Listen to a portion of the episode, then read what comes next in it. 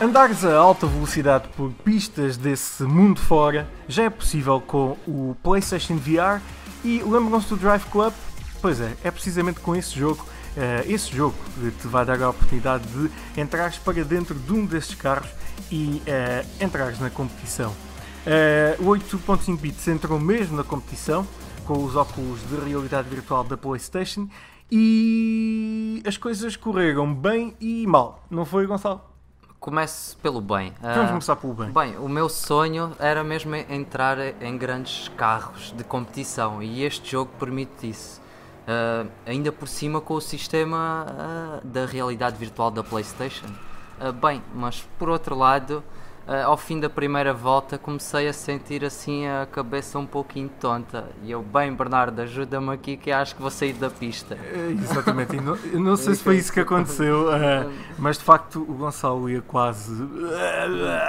Não, porque de facto o jogo uh, para já tem movimentos muito rápidos e obviamente é, nós sentimos mesmo que estamos dentro de um carro de alta competição a alta velocidade não tenho a mínima dúvida, porque o realismo uh, é de tal forma uh, grande que nós sentimos. Ou, melhor, a, a indução desse, desse realismo para, para, o cérebro é de tal forma grande. O meu cérebro, quando subíamos, quando descíamos, eu sentia que, que estava mesmo dentro do carro e foi essa sensação que a tal adaptação ao jogo, não é? Uh, que, que me fez sentir desconfortável. Um, mas tirando isso, este jogo, lembro-me de falares nisto, que os cenários eram, eram mesmo muito bons, o, o ambiente gráfico à volta da pista está mesmo muito bem trabalhado graficamente a nível do, do 3D, as texturas de, de alta definição uh, impressionam qualquer um e com este sistema em que a qualidade ainda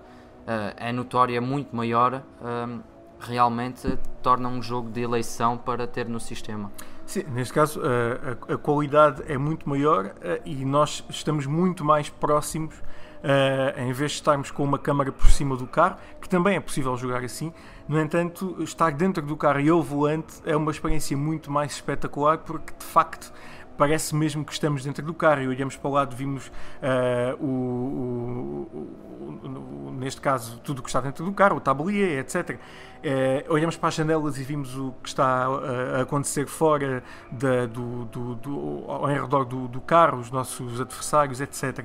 E isso de facto uh, é algo que para um jogo de corridas normal, para a realidade virtual, de facto faz muita falta porque a, realidade virtual quer mesmo que nós nos, nos adaptemos e nos, nos faça sentir dentro daqui, do, do sítio, independentemente do que seja. Neste caso é dentro de um carro, numa pista. Eu até, até, até posso ser um pouquinho mais crítico, não é? Que todos os jogos to, e, e, os criadores de jogos, acho que o objetivo principal é fazer o jogador entrar dentro da história.